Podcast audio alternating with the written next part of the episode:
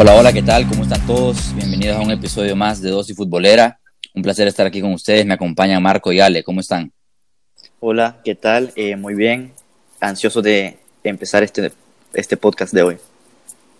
¿Qué tal? ¿Qué tal? Aquí listos para platicar un poquito del deporte que más nos, nos llama y amamos. Y bueno, hoy toca hablar, darle seguimiento al episodio anterior del podcast, el episodio 6, en el que hablamos de los mejores 11 jugadores de la década de los 90. Cada quien hizo su 11 y luego terminamos armando uno en consenso. Eh, hoy nos pasamos a, no a la siguiente década, pero sí al siguiente lustro. Hablamos, hablamos de los años del 2000 al 2005, porque hacer un 11 de esa década en el que se mezclaban tantas generaciones buenísimas la verdad estaba bastante difícil y tenemos que aclarar las reglas antes de que empecemos. Pasando de los 90 a este, a este 11, solo podíamos traernos a tres jugadores de la década anterior, entonces si alguno importante no está, no es porque no le, no, le demos valor, sino que porque no podíamos dejar de romper las reglas si lo traíamos. Entonces solo se pueden tres de la década anterior que, que cada uno ha incluido. Y bueno, si quieren pasamos y damos la lista entera de nuestro equipo. Marco, empieza vos. Bueno, eh, yo tengo un 4-4-2 con Van der Sar en el arco. Lateral derecho es Gary Neville. Centrales Puyol y Canavaro. Lateral izquierdo es Roberto Carlos. Mi línea de medio campo es David Beckham a la derecha. En el medio Zinedine Zidane con Claude Makelele. Y a la izquierda Ronaldinho. Y una dupla de delanteros brasileños con Adriano del Leite y Ronaldo Nazario. ¿Y el tuyo, vale? Eh, yo salgo con un 3-2, 3-2. De portero salgo con Oliver Kahn. De defensas tengo a Lilian Turán, Alessandro Nesta y Fabio Canavaro. En el mediocampo más atrás tengo a Zinedine Zidane con Vieira. Enfrente de ellos, de enganche, tengo a Totti. A la derecha tengo a Henry. A la izquierda tengo a Ronaldinho. Y mis dos jugadores en punta son Chepchenko y Ronaldo Nazario. ¿Y tu banca? De banca tengo a Maldini, Juan Román Riquelme, Pavel Nedved, Raúl y Rivaldo. Bien, no sé si Marco dijo su banca. No, no, en mi banca están Oliver Kahn, Michael Owen, Ryan Giggs, eh, Ayala y Sidorf me sale, ¿no? Ayala y Sidorf, correcto. Ok. Bueno, eh, desde mi 11 está en el arco Oliver Kahn. Eh, de centrales, una línea de tres, saqué a Alessandro Nesta, eh, a Sol Campbell, el inglés, y a Lilian Thuram. De contenciones puse a Vieira acompañado de Zidane, y luego una línea de tres con Ronaldinho en el extremo izquierdo, Figo en el derecho y Pavel Nedved de enganche, y acabé con dos delanteros en, en punta, que son Ronaldo y Ruth Van Nistelrooy. Luego en mi banca tengo a Santi Cañizares en el arco, David Beckham, Pablito Aymar, Thierry Henry y Shevchenko. Y bueno, si quieren, vamos analizando zona por zona, digo yo. Eso sí, sin, sin sacar conclusiones de lo que tendría que ser el, el once final.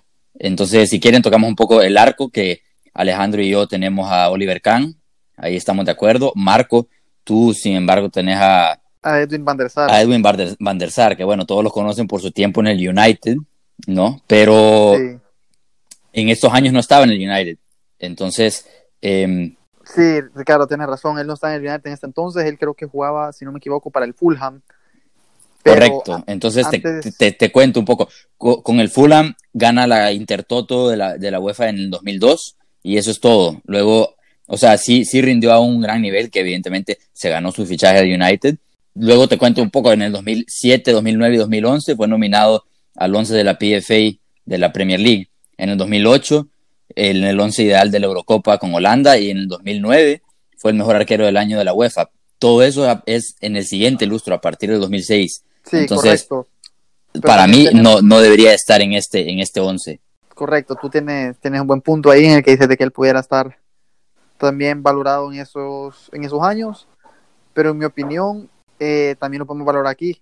Como tú dices, ganó la Intertoto con el Fulham, pero también jugó para el, la Juventus y fue parte del equipo del Ajax que Bueno, pero ahí lo está valorando por cosas que ha hecho en el pasado y no por su rendimiento en estos años, que en realidad es lo que, lo que cuenta en estos cinco años, porque si no, mira, podemos poner ahí a... a- él, llega de la, él llega a la Juventus en el 99 se queda en la Juventus del 2001 y pasó del 2001 al 2005 en el Fulham. 2005 ficha por el United. Correcto. Ya en sí en el United él ya tenía, ya había comenzado su carrera y ya. Mira, Marco, yo, yo creo que eh, fuera justo comparar a nivel de carrera ya por eh, finalizada a Van der Sar y a Oliver Kahn, si se pudieran comparar. Pero comparar las carreras en el 2000 al 2005 me resulta muy difícil porque los mejores años de la carrera de Oliver Kahn fueron del 99 al 2002. Correcto. En estos tres años eh, ganó el premio de la UEFA Mejor Portero en el 99, 2000, 2001, Bueno, sí. 2002. Imagínate Tercer sí, lugar en un balón de oro. No, No no- por Tercer lugar no en Balón de Oro en- en el en 2001 y 2002. Imagínate eso, dos veces. Y, y nos sorprendíamos hace unos años con Neuer, cuando Oliver Kahn lo había hecho dos años seguidos, ¿me entendés? Sí, Buffon lo hizo en el 2006 también, pero Oliver Cabe Kahn lo hizo. recalcar, cabe recalcar que antes era mucho más, más fácil, no se veía tanto que un defen se veía más que un defensa o un portero estuviera nominado entre esas. Sí, no era tanto goles quizá y estadísticas, pero, pero y luego la Copa del Mundo se la hubiera llevado si no hubiera sido por Ronaldo, ¿me entendés? En el 2002. Porque Sí, incluso, esa Copa del fue- Mundo... Dale. incluso fue nombrado el mejor jugador de- del Mundial del 2002. Exacto. Como dijo Alejandro, ya gana la Champions en el 2001, gana tres títulos de FB Pokal, ¿me entendés? Entonces, para mí no hay otra, otra opción que no sea, que no sea Oliver Kahn. Sí, lo apoyo en eso porque también yo tengo a Oliver Kahn en mi equipo, está en los suplentes. Y bueno, lamentamos también un, poquito ahí el, el error de que sí, sus mejores años estuvieron en esa época, pero también en la época, en el siguiente lustro de, la, de esta década. Ahí Pero- sí, ahí sí, pero ese es, lo Pero, vamos a hacer, ya pero, lo vamos a hacer. También tenemos tantos porteros buenos en la otra década y no cae, no podemos dejar a, Ya, der Sar fuera. ok, entonces ya estoy viendo cómo, cómo lo estás viendo vos. Pero Tuvo su- quizá, pero pusiste a Van der Sar y pusiste a Kahn en la banca. No sé si capaz era al revés, la, era al revés la opción, ¿no? Pero Pudiera bueno, ser, pudiera ser, pero pasamos quien- a la, a la defensa si quieren. sí. porque creo que quedó claro. Y en la defensa, los tres coincidimos.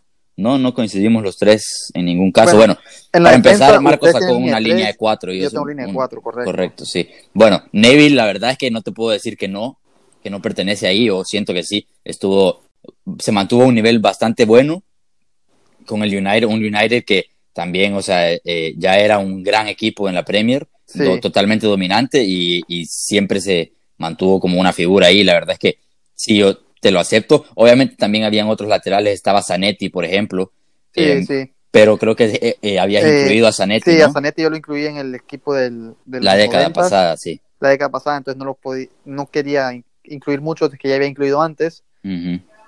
Y pues Sí te trajiste a Roberto Carlos. me traje a Roberto Carlos porque yo no lo había incluido Ah, en, ok. esa, en esa década. Por el, por el mismo hecho de que para mí Roberto Carlos tuvo mucho mejor rendimiento durante esta época. Fue cuando él más deslumbró y fue cuando él, en este lustro de la época, para ser sinceros, Ujú. fue cuando él más deslumbró y cuando él más mejor, estuvo, mejor estaba jugando. Sí. Sí, Marco, yo, yo al igual que vos eh, hubiera puesto a Roberto Carlos, sin embargo ya lo había puesto en la década pasada, pero te quisiera preguntar, o sea, ¿por qué pones a Gary Neville antes que a Lilian Thuram? Porque para mí Lilian Turán, si no me equivoco, él jugaba de central. Jugaba de, la- de lateral derecho, pero también te podía jugar de Sí, central. te cumplía perfectamente en los dos, los dos Sí, puestos. entonces también me decanté más por Gary Neville al ser él sí un lateral derecho puro. que o sea, que, que- querías más ataque, me querías decir. Sí, también. Y al ser también Gary Neville estuvo, bueno, al igual que Lilian Thuram, tuvieron sus épocas. Y más que todo, por eso, pues, un, un lateral que tuviera más ataque, tal vez. Sí, y mira, la verdad es que en una línea, en una línea de cuatro, te, yo te digo que quizá pre- se prefiere un lateral con las características de Neville a un lateral con la con las Sí. características físicas, sobre todo de Lilian Thuram, que capaz Lilian puede ser un poco era- más sólido, lo puedes tirar en una línea de tres, como hicimos Alejandro y yo. Cabal. Yo siento que Lilian Thuram te pudiera jugar como cuando el Cholo usa a, a Jiménez a la derecha. No ataca mucho, sino que se queda más defendiendo. Sí, tenés que tener un Eh, lateral izquierdo que te suba, y tener que, un que te con- compense. Entonces, sí, yo prefiero por ese, por esa, por ese lado, prefiero a Gary Neville. Y bueno, esos Sí, son tus laterales. Ahora, en los, el- hablando de los centrales y pasando un poco ahí, Sí, eh, coincidís con. Alejandro en, en Canavaro. eh, y ahí es donde yo, la verdad es que voy a intervenir y decir que Canavaro para mí no merece estar en este 11, de este, de este lustro, estos primeros cinco años de esa década.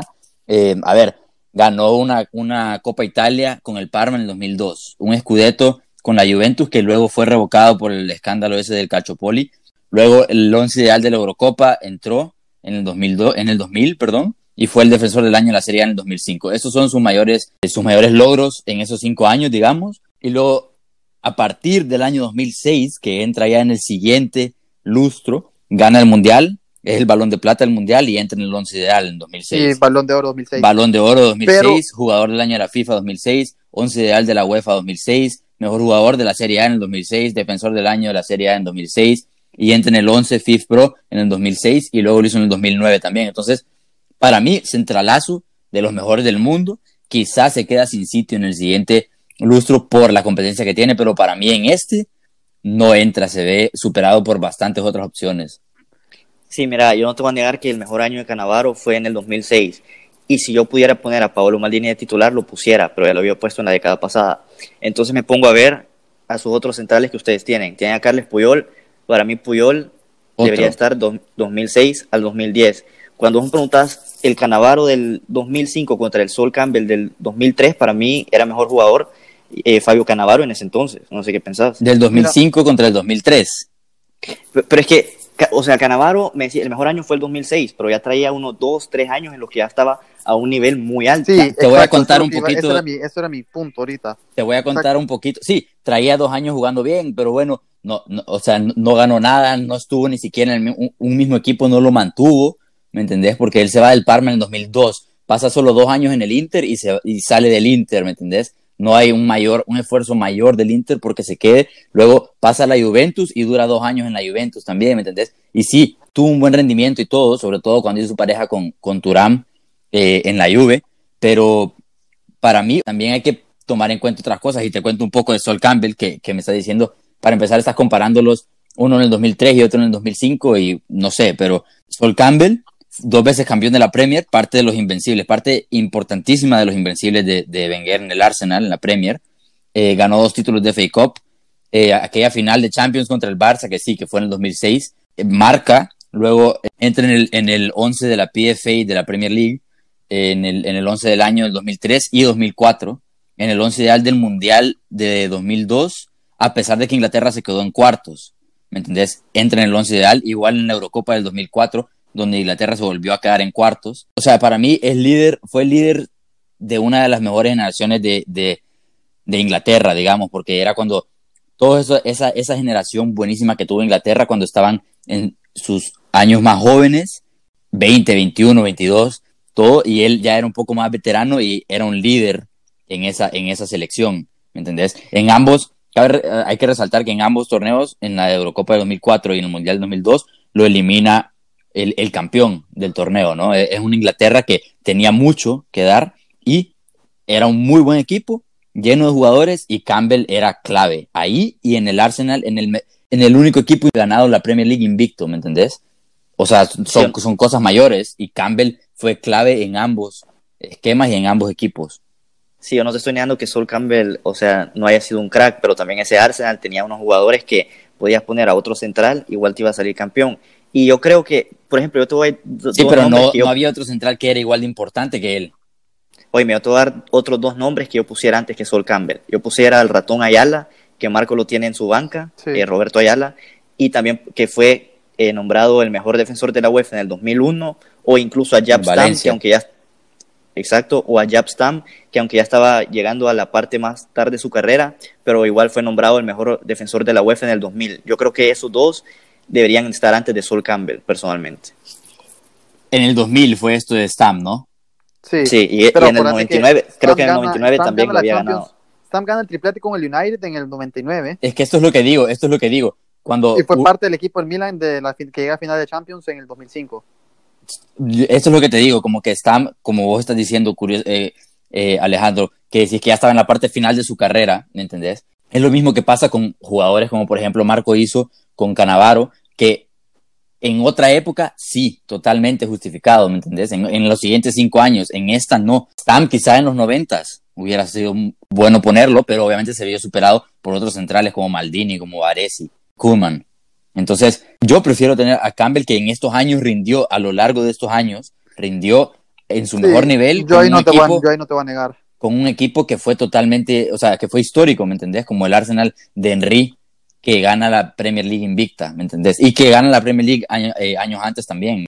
Sí, yo, yo creo que en ese no nos vamos a poner de acuerdo, pero sí estamos de acuerdo en Alessandro Nesta, que yo Totalmente. considero, Marco, no, no sé cómo no lo pudiste haber puesto, eh, ganó la Champions en el 2003, estuvo en el 11 ideal de la Euro del 2000, cuando llegan a la final, pero pierden contra Francia, estuvo en el equipo del año de la UEFA en el 2002, en el 2003 y del 2004, y con Paolo Maldini hacían una pareja formidable. Una no sé cómo- pareja, o sea, formidable, completamente, eh, inigualable, ¿me entendés? Fue, le cayó como anillo al dedo al Milan, que se, se, se quedaba sin Baresi, y llegó Nesta, ¿me entendés? Ah, también Nesta salió campeón con la Lazio, que no es, no es lo mismo jugar en, la Lazio y salir campeón que en, en el Milan. Evidentemente la Lazio estaba viviendo una mejor época que ahora, pero campeón de Serie A y campeón de Copa Italia en el 2000. Once ideal de la Eurocopa en el 2000, elegido el defensor del año en la Serie A en el 2000, 2001, 2002 y 2003.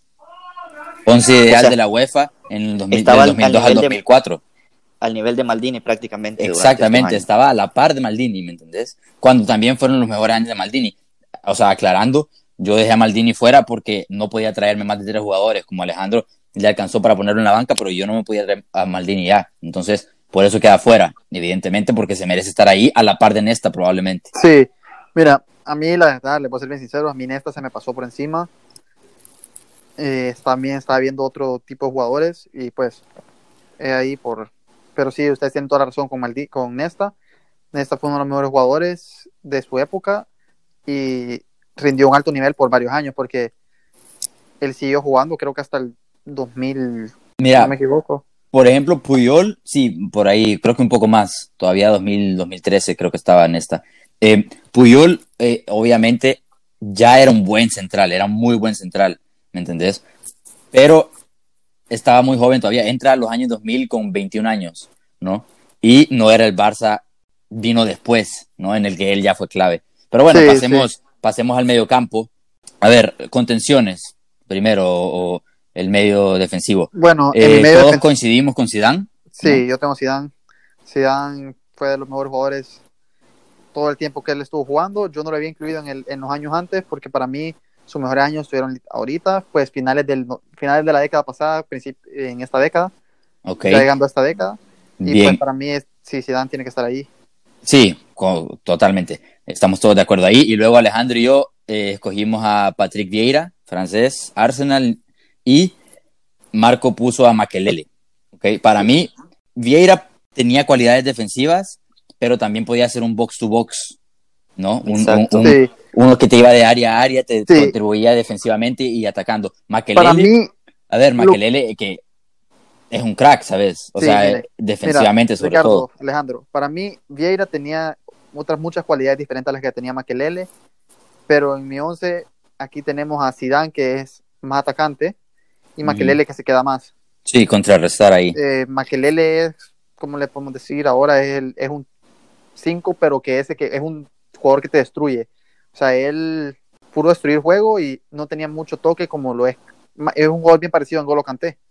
Sí, exacto. Sí, mucho Más bien, en Kanté es parecido parte- a Makelele. Mira, Makelele, la, o sea, por algo le dicen el, el rol de Makelele a esa posición, es la posición de, Makelele, Make- Makelele role, porque él fue el que, el que No había brilló. nadie que se le paraba. No había nadie que se pusiera a su nivel en lo, de- en lo defensivo, en evidentemente. posición. Pero, y ponele, entre en el 2000 y el 2005 gana dos ligas, dos supercopas de España, una Champions con el Madrid, una supercopa europea, un mundial de clubes. Entonces, y con el Chelsea todavía pasó y ganó una Premier League también. Correcto. Entonces, supo brillar en dos equipos distintos también. Con Mourinho se le, se creo que se vio quizás su, Su mejor su versión. mejor por, versión. por el hecho del juego, el juego, el juego como juega Mourinho.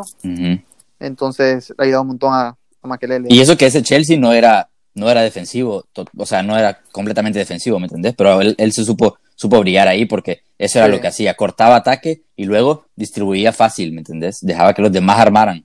Dejaba Sí. que los demás que sabían más con la, pelota armaran el juego. Sí, Ricardo, yo estoy de acuerdo con vos. Yo tengo a Vieira. Primero que todo, eh, sí, Maquelele para mí es el segundo mejor contención y si no pusiera a Vieira, lo pongo, pero pongo a Vieira porque te daba más alternativas, te podía romper líneas, te podía hacer regates, Tenía gol. tenía gol, por ejemplo, te tengo una estadística, eh, del 2000 al 2005 eh, anotó 30 goles, en cambio Maquelele te anotó solo dos, entonces si un partido se te trababa, por ahí podía salir Vieira y te lo podía solucionar, y también apuntarte que en la Euro del 2000 el titular fue Vieira y no Maquelele, Correcto. que Francia Y- salió campeón. Sí, no, evidentemente. Y ponerle entre esos años, que bueno, queda en el 11 ideal de la Premier en todos los años entre el 2000 y el 2004, ¿no? Luego Makelele creo que queda en el 2005, Que es cuando Eh, él llega al sí, Chelsea. cuando él llega, correcto. Eh, pero ya también, eh, luego Vieira sale del Arsenal también, ¿me entendés? Y fue el mejor jugador de la Premier en el 2001, elegido el mejor jugador de la Premier, ¿no? Sí. Sí, vos, Entonces- vos menciona- mencionaste ese Arsenal de los Invencibles, Vieira era pieza Pues- fundamental también. Fundamental, Sí, sí. Como, so- como, como Campbell, ¿no? Ah, Ah, mira, Bueno. yo no niego que Vieira debería estar ahí, pero Sí, Creo que esos con- son opiniones distintas porque la verdad es que defensivamente a la par quizá. exacto. Sí, de- Lo que depende de lo que, lo que querés. Exacto, De- Vieira te da querés otra alternativa, otra alternativa te, te podía, te podía dar gol, ¿me entendés? Sí. Bueno, 30 goles para un medio centro en, en, en esos cinco años no es, no es poca cosa, ¿sabes? sí, sí, correcto. Y Bueno. bueno, pasamos, seguimos, ¿no? Yo en mi banda derecha yo tengo a David Beckham, que bueno, Beckham es muy famoso por un montón de cosas, es uno de los jugadores creo que más famosos por cómo él lleva su vida, su fichaje por el, por el Real Madrid, es uno de los galácticos del Real Madrid. Bueno, David Beckham para mí es uno de los mejores jugadores en su posición, tenía un pie derecho como creo que muy pocas veces hemos visto algo como él, tenía, le podía pegar al balón de una manera que Sí, no, imposible no se compara. no se imitar, y, era buenísimo en un tiro libre, lo pones a él antes que a cualquier Sí. otro, ¿no? Mira, Beckham, yo siento que mucha gente se piensa que porque Beckham tenía tan buen pase largo que no corría, que no ten- que era lento, ¿me entendés? Pero en sus, en sus mejores años, nada que ver, por algo jugaba Exacto. de extremo, ¿me Por- entendés? exacto, exacto. Entonces, Beckham te podía también ofrecer esa alternativa de llegar a línea de fondo y poner un centro en movimiento perfecto. Correcto. Bueno. Beckham también, eh, cuando se fue- enfrentan el Madrid contra el United, que Ronaldo Nazario termina acabando con el United, el que había mantenido al United ahí puesto era Beckham, él había sido el que me había metido los goles. Sí, Sí, yo, yo la verdad. Ajá, dale, dale. También fue parte del equipo del United que gana, o sea, ok, esto ya parte de la última década, pero ya está llegando al 99-2000, vea. Ujú. ya está llegando al- a, la siguiente década. Entonces, fue que es, es campeón del triplete con el Manchester United en el 99, en el 99. sí. Y ya después. No, y luego el United sigue el dominando United en sigue Inglaterra. ¿no? siendo Mira, equipo. un grande. jugador, un jugador que estuvo en la mejor generación del Manchester United y en la generación de los Galácticos, la verdad es que no podemos decir que no merece estar. Y siendo importante también porque No, pero. pero tuvo sus momentos de importancia. No te estoy tú- diciendo que él merece estar sobre todos los demás, pero no te puedo decir, no, no merece estar, ¿me entendés? Correcto, correcto. Mira, Puede primero, estar ahí en el grupo, en la, en la selección. Primero que todo, yo creo que Beckham, sus mejores años fueron del 99 al 2001, especialmente el 99. Ujú. Pero también tenés que recalcar que en el 2002 sufrió una lesión muy grave, estuvo bastante tiempo fuera y cuando regresó nunca volvió a la titularidad porque ahí estaba Solskjaer, el actual técnico del Manchester Pero United. Solskjaer juega de delantero, no juega, no juega No. de. de- No, en, en de ese entonces Solskjaer eh, estaba en la posición de Beckham y entonces Beckham nunca regresó a la titularidad y después vinieron los problemas con Sir Alex y se fue al Madrid. Y ahorita vos me estás mencionando los Galácticos del Madrid. Yo te digo que Beckham estaba más en los Galácticos por lo que era fuera de la cancha que dentro de la cancha.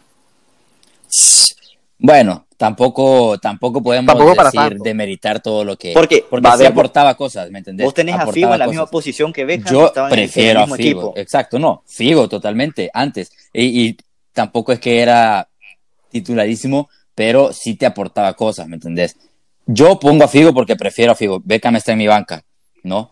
Para mí, o sea, Figo, balón de oro en el 2000, ¿me entendés? Mejor jugador extranjero de la liga en el 2000 y 2001.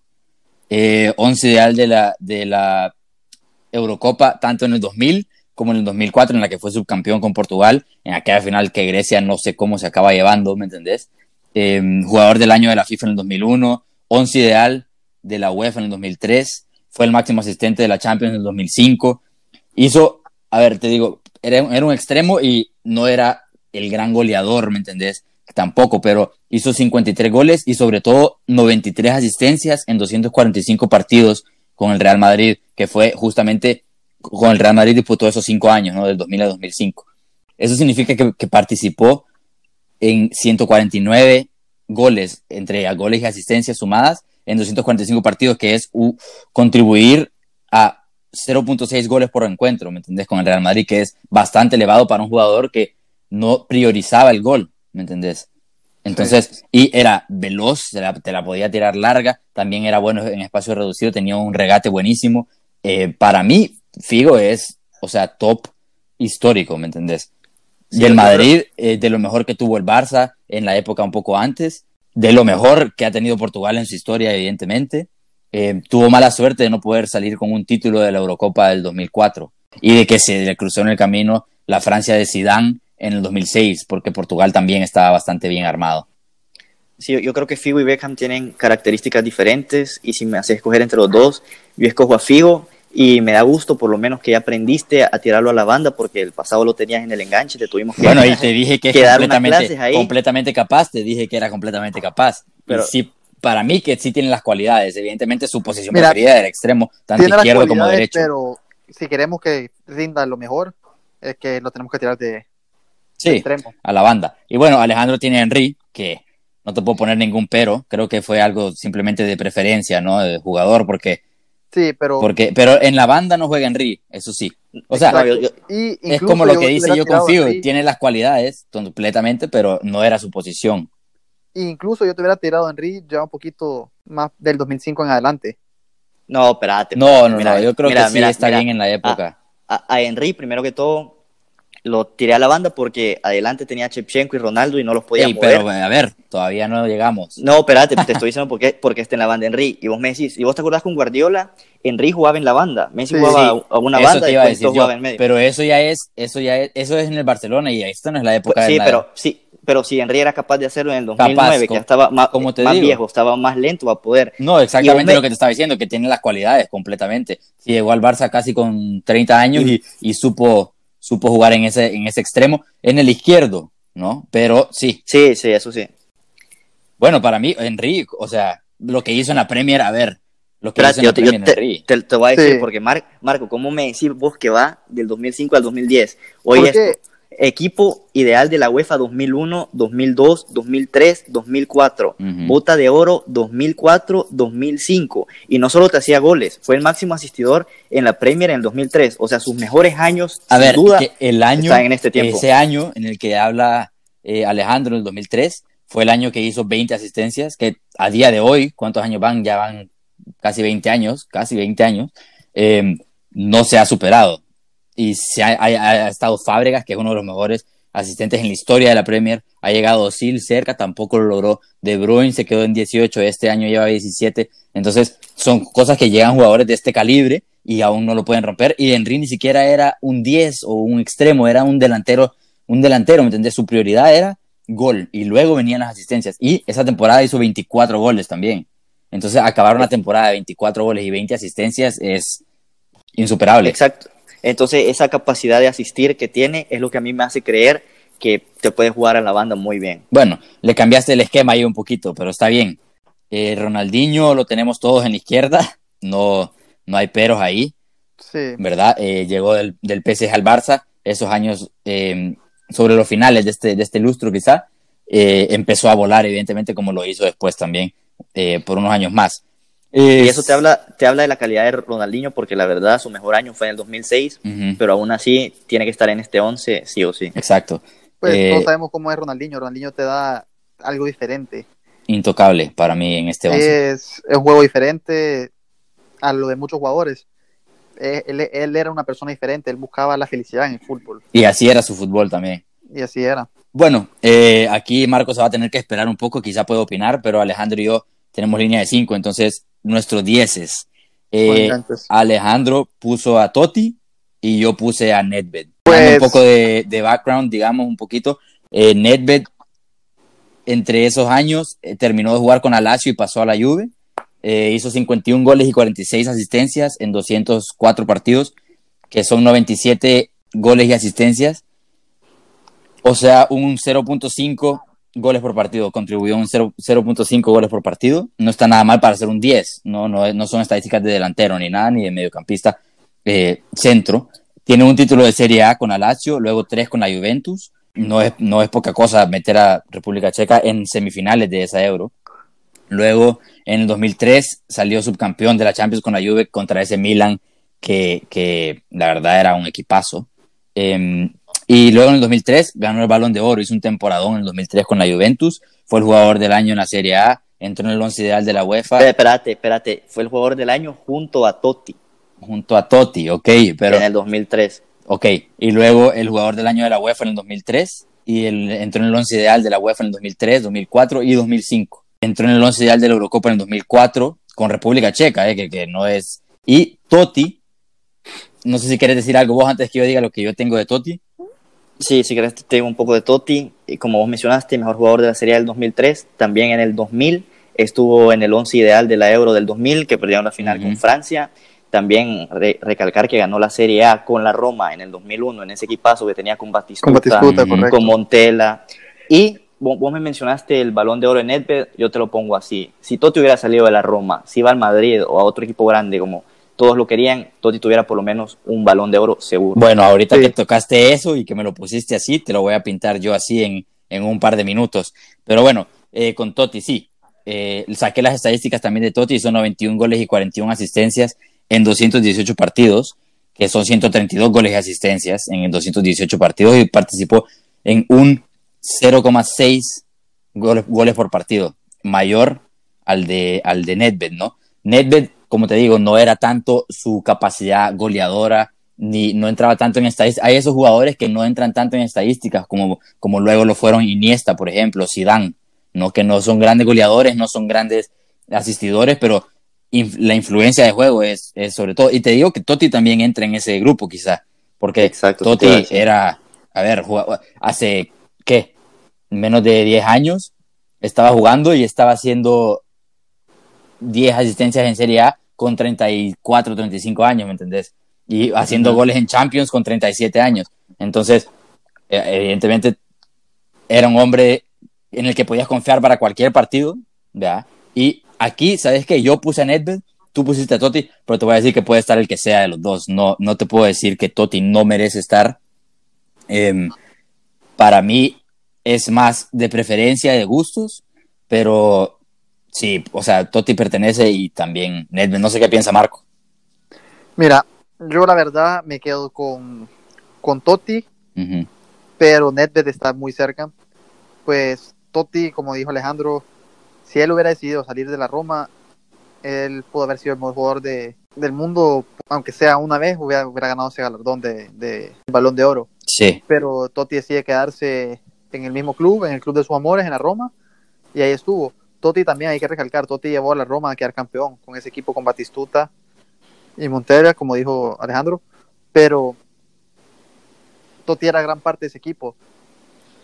Sí, mira, mira Ricardo, yo tengo a Nedved en la banca y la razón por la que yo tengo a Totti de titular es porque viendo mi equipo yo quiero un, un enganche que me pueda jugar mucho más horizontal de lo que te jugará Nedved, porque Nedved te jugaba más vertical, pero yo la verticalidad ya la tengo por las bandas con Henry, con Ronaldinho, Totti me daba mejor asociación, podía mantener la pelota, me abría espacio, me filtraba pases de una mejor manera que yo creería que Nedved fuera capaz de hacer en mi equipo. No solo eso, como ustedes dijeron, Totti tenía mucho más gol y mucho, mucho más gol que lo que tenía Nedved.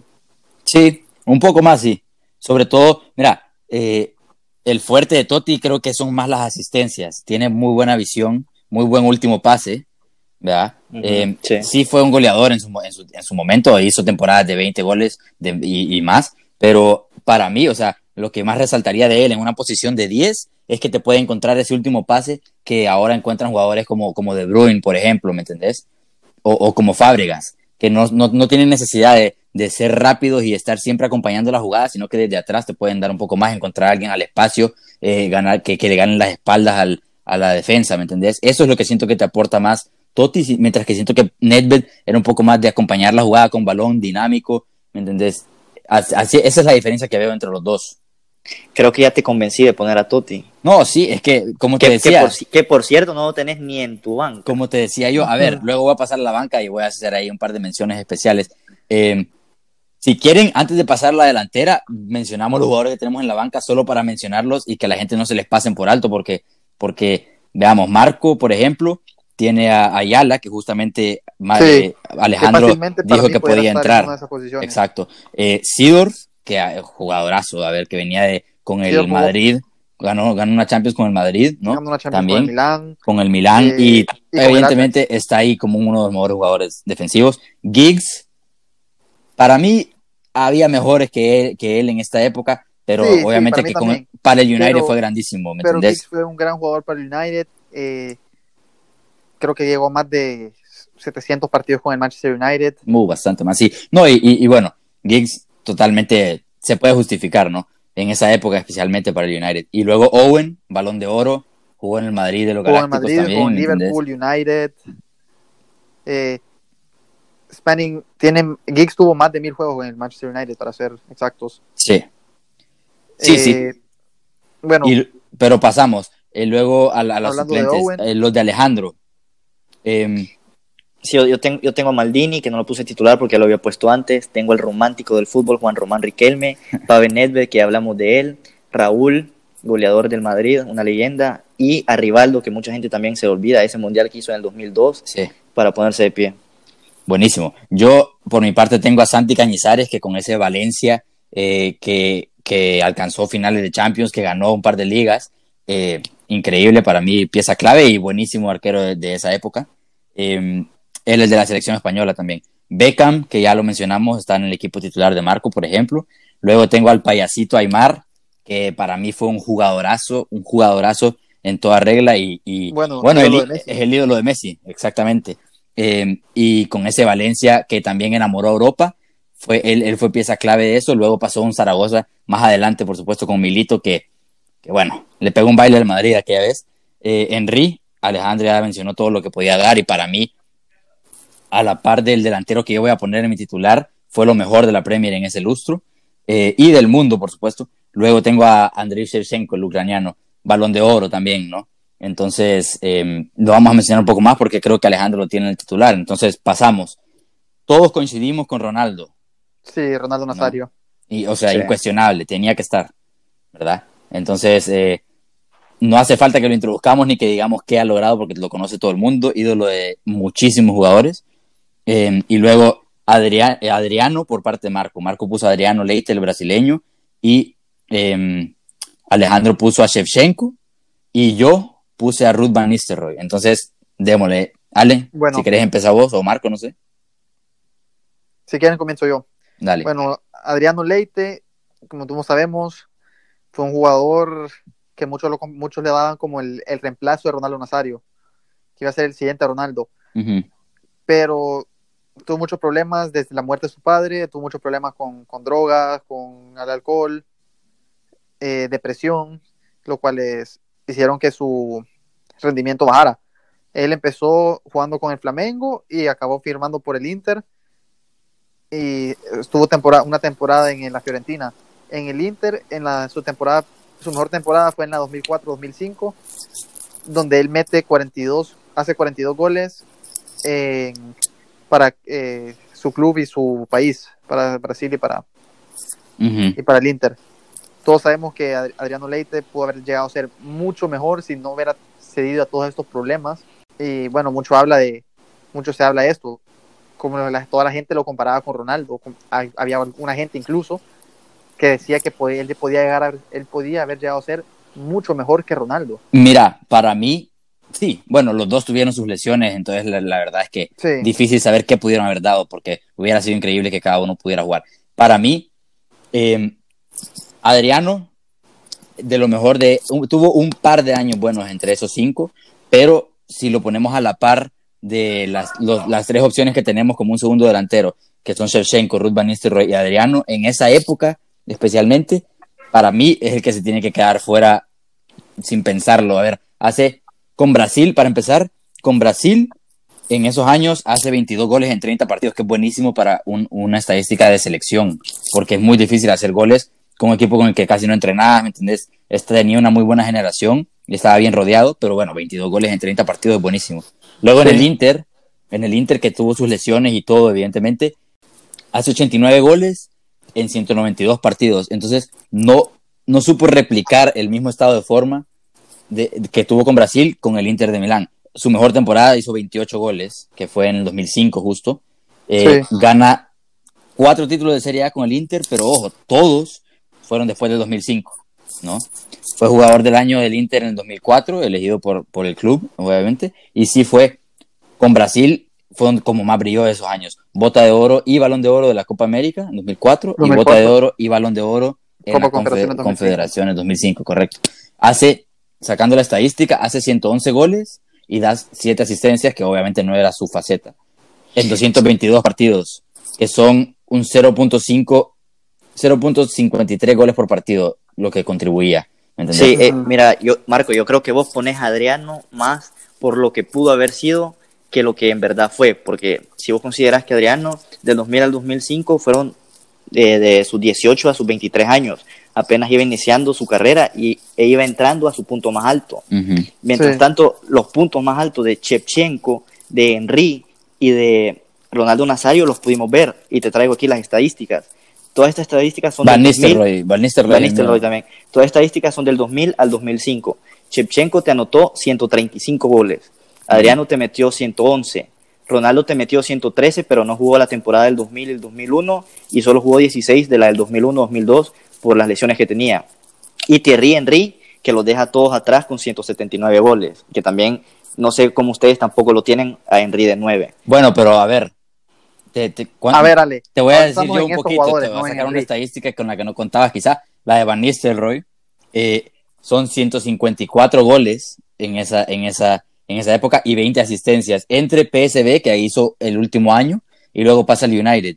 Son 174 goles y asistencias en 219 partidos, que te dan un promedio de 0.8 goles por partido, era su a lo que, lo que contribuyó en esa época en el United. Hay que decir que la rivalidad con Henry fue totalmente especial en esos años, ¿me entendés? ¿En qué año es que queda Henry goleador de la Premier? En 2004, ¿no? 2003. Sí. Bueno, Bueno. el siguiente año quedó campeón goleador Van Nistelrooy por un año, por un gol. Justo el año atrás, Henry quedó campeón goleador de la Premier por un gol, ¿me entendés? Eh, queda campeón de la Eredivisie en el 2001, campeón de Premier League en el 2003, título de FA Cup en el 2004, jugador del año del United en el 2002 y 2003, fue el máximo goleador y máximo asistente de la Champions en el 2002, máximo goleador de Champions en el 2003 y 2005, ¿entendés? Todo esto con el United. Eh, fue el jugador del año de, elegido por los aficionados de la PFA y por los mismos jugadores de la Asociación Inglesa de Fútbol. También entra en el 11 de la Premier en dos de esos cinco años, el mejor jugador de la Premier League en el 2013, bota de oro de la Premier League en el 2003 y 11 ideal de la Eurocopa en el 2004 con Holanda. Evidentemente, o sea, para mí esos son argumentos para que eh, pueda estar encima Mira. incluso de un jugador balón de oro como Shevchenko. Sí, yo creo que si tuviera que elegir entre Ronaldo y eh, Van Nistelrooy y Shevchenko, voy con Van Nistelrooy porque además no solo eso, él siguió jugando, bueno, cuando Shevchenko llega al Chelsea, She- Shevchenko en el Chelsea, Otra historia. otra historia, o sea, no se compara Pero nada eso, con eso ya es el tuvo- 2006. con lo Sí. que tuvo con el Milán. Sí, yo sé, ya es 2006, pero estamos pero Está hablando del jugador, ¿no? del jugador en sí. Van Nistelrooy siguió jugando en 2006, creo que es que llega al, al Real Madrid, su primera temporada en España, campeón goleador. Y, Sí, campeón, no. de, y campeón de liga. Y te habla también de saber adaptarse y, y la, la- la- otras, otros factores como mentalidad también. ¿no? Pero ya regresando a, a la época esta, a este lustro, uno de estos días en, en, eh, la cuenta de Twitter y de Instagram contaba, contábamos un peque- una pequeña anécdota, la rivalidad que se tenía Van Nistelrooy con Henry por el, por el Pichichi de la liga Inglesa. de la liga inglesa, la bota de oro de la liga inglesa. En mi opinión, Van Nistelrooy era uno, ha sido uno de los delanteros más letales que hemos podido ver, si tuvieron el gusto de poder verlos. Y es que, a para- ver, dale, dale, seguí. Y para mí él, sí, entre esos dos creo que yo me quedara con, con Van Nistelrooy, la verdad. Yo, yo Sí. me quedo con Chepchenko porque el punto más alto para mí de la carrera de Chepchenko fue el 2004, Balón de Oro fue más alto que, que el punto más alto de Van Nistelrooy. También acordate que es más difícil meter goles en la Serie A que meter goles en la Premier League. Ah, Y yo creo que, yo creo que Shevchenko te, te daba más cosas, te podía ampliar más la cancha y te podía tra- traer otras cosas que Ruth Van Nistelrooy no te daba. Pero yo sí, sí creo que Van Nistelrooy es infravalorado. mira, el- sí, totalmente infravalorado para mí. Siento Sí, que sí, cuando sí. se habla de los, de los top 5, top 10 goleadores de esa, de esa, de esas épocas, no, no, se le, no se mete a Van Nistelrooy y siento que es un errorazo, porque totalmente infravalorado. Y para mí, te digo, el balón de oro es un factor clave, pero como vos decías antes de Totti eh, y Nedved, Nedved es un balón de oro, Totti si se hubiera estado en no sé dónde, ¿me entendés? Van Nistelrooy estaba en un United que no es el mismo United que de, de- de Ferguson que luego sí dominó por completo la Premier League, ¿me entendés? Eran los primeros años de, lo- de los 2000 en los que sí era un equipo bastante fuerte y sí quedaba campeón, pero no era lo mismo, ¿me entendés? O sea, Pero si venía a ganar la Champions en el Al final, 99 o en no, esos- No, Van Nistelrooy no, esos- fu- no fue no. parte de ese equipo. en el 2001 creo. No, no. Van Nistelrooy gana una, una Premier League en el 2003. Eh, de esos cinco 2002. años que te estoy hablando. ¿Me entendés? Sí, Luego, el sí, el 2003 es. El siguiente año la ganó el Arsenal, ¿no? El Invencibles. Pero es lo que te digo. Es, era esa rivalidad entre Arsenal y United que terminó siendo la rivalidad entre Henry y Van Nistelrooy. Que luego, te- como sí, como mencionaba Marco, contamos en nuestra, en nuestra cuenta de Twitter y en Instagram que Van Nistelrooy lo primero que hacía al subirse al autobús, habiendo marcado o no, era revisar si Henry marcaba, ¿me entendés? Y si dice Scholes es el que la cuenta que si marcaba Henry, no le hablaba a nadie en el camino de vuelta al, al- a las instalaciones del United, ¿me entendés? Y eh, pasaba enojado toda la semana porque lo que quería era ser el máximo goleador de la Premier y, y de Europa, ¿me entendés? Entonces, un jugador centrado que obsesionado con el gol, como por ejemplo ahora lo es Cristiano, lo vemos en Cristiano, ¿me entendés? Obsesión por el gol. Uno un poco más obvio y otro puede ser no tan, no tan evidente como para mí Lewandowski, por ejemplo. Y bueno, Shevchenko obviamente tuvo sus mejores años en el 2004, por ahí, que ganó el Balón de Oro, hizo un año increíble y sí me parece Sí. buenísimo, pero yo por encima de, eh, del Balón de Oro, por encima del Balón de Oro pongo a Van Nistelrooy. Entonces, hablando un poco de lo que hemos estado haciendo, tenemos a Oliver Kahn En el arco, sí. definido. La delantera, Ronaldo, Pausa, pausa. ¿de quién lo vamos a ¿Con qué 11 nos vamos, con qué formación nos vamos a ir? ¿Un Mira, para, 3-5-2? para mí un 3-5-2. Ok, 3-5-2. Entonces, Nesta, porque Alejandro y yo tenemos, lo Sí, tenemos apoyo, los dos. con ahí. y Turam, que lo tenemos los dos. Entonces, el tercer central lo que hay que escoger. Y tenemos entre Ayala, Puyol, Canavaro y Campbell. Ese fue el que no nos pudimos poner de acuerdo. Yo tengo a Canavaro, Marco tenemos a Canavaro, entonces yo creo que Canavaro. Sí, Va. Canavaro pudiera estar ahí para mí. Para mí, crimen sacar a Campbell, pero vamos a dejar a Canavaro ahí. Perfecto. Luego tenemos los extremos. Ronaldinho ya está definido. Extremo derecho tenemos a Figo, Beckham y Henry. Henry. Mira, Yo, me yo queda- creo que- yo me quedo con Figo, la verdad. Podemos quitar a, a Henry de ahí porque Henry yo siento yo que se, se envolvía más como un delantero puro Sí. en esa época. Ok, lo vamos a tener como una posible opción adelante quizá. Ajá. Entonces si yo, si yo escojo entre Figo y Beckham, Figo. Ok, bueno, va. Entonces Figo y Ronaldinho. Adentro Zidane está definido y tenemos a Patrick Vieira porque gana por eh, elección popular entre Alejandro y yo. sí. Eh, y luego de 10 Ah, que nos quedamos con Totti. Sí, con Totti. Sí, ok, está bien, Por elección popular. está bien. Entonces la delantera termina siendo Ronaldo.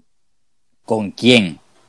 Van Nistelrooy, A ver, ya, ya que no me pus- ya que no me pusieron a Henry en la banda, yo nomino a Henry. nominas a Henry. ¿Y sacas a Sí. quién? Y que a Chepchenko, porque yo, yo creo que Henry es mejor jugador que Chepchenko, pero para, Para tenerlo a los dos, Henry era más capaz de jugar en la banda que Chepchenko. Sí, Entonces sí. yo diría que, que Marco escoja entre Henry y Van Nistelrooy. Uf. A Sí. lo vamos a dejar. Sí, no, eh, Es que vos y yo no nos vamos a poner de acuerdo, Ricardo. Pero puede ser que sí. Ricardo, vos, Mira, Van Nistelrooy. yo, Van Nistelrooy, ah, tengo que decir, no me costaba nada decir Van Nistelrooy sobre Shevchenko, pero sobre Henry ya es, es otra pregunta completamente. ¿Y por qué no sacamos a Totti mejor? No, No sé. Eh, Marco, vos qué decís, vos sos el que va a decidir esto. Yo ya nominé a Van Nistelrooy y Alejandro nominó a Henry. el desempate. Es que los dos tenían sus cositas. No eran, no es el mismo estilo de juego. Es un, De un sí uno, uno.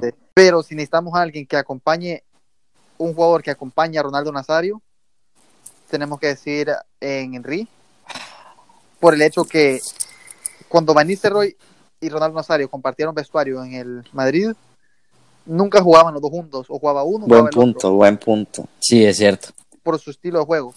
Y bueno, al final termina yéndose, Ronaldo termina yéndose a mitad de temporada. Sí. Bueno, Entonces sí me tengo que decidir Henry, la verdad por es que RIP, por ese, desde el momento, desde el momento en el que dijiste que si estamos pensando en un delantero ideal para acompañar a Ronaldo, sabía que ibas a escoger a Henry porque es totalmente cierto. Es más compatible, quizá, si los querés poner juntos, Rona- eh, Henry que, que Van Nistelrooy para Ronaldo. Porque, Correcto. Bueno, eh, Van Nistelrooy era gol, no era tanto eh, asociación. ¿no? Henry, Henry ayudaba mucho a crear también juego y, Sí. metí, tenía gol. Sí, no, perfecto. Entonces, Bueno, entonces, a ver, Oliver Kahn, de arquero. Centra- Sí. Centrales, Lilian Turam, Nesta, Canavaro. correcto. Contenciones, Zidane, Patrick Vieira. La línea de, de tres a- antes de los delanteros. Ronaldinho a la izquierda, Figo a la derecha, Totti de 10. Y arriba, Henry y Ronaldo. Correcto. Ahora, yo, yo solo les pregunto, ¿piensan que es mejor este que hemos armado hoy o el que armamos la semana pasada? Uh. ¿Sabes qué? Vamos a seguir armando y luego O sabes vamos a poner por- los que ¿Por qué no lo armamos? ponemos en Twitter?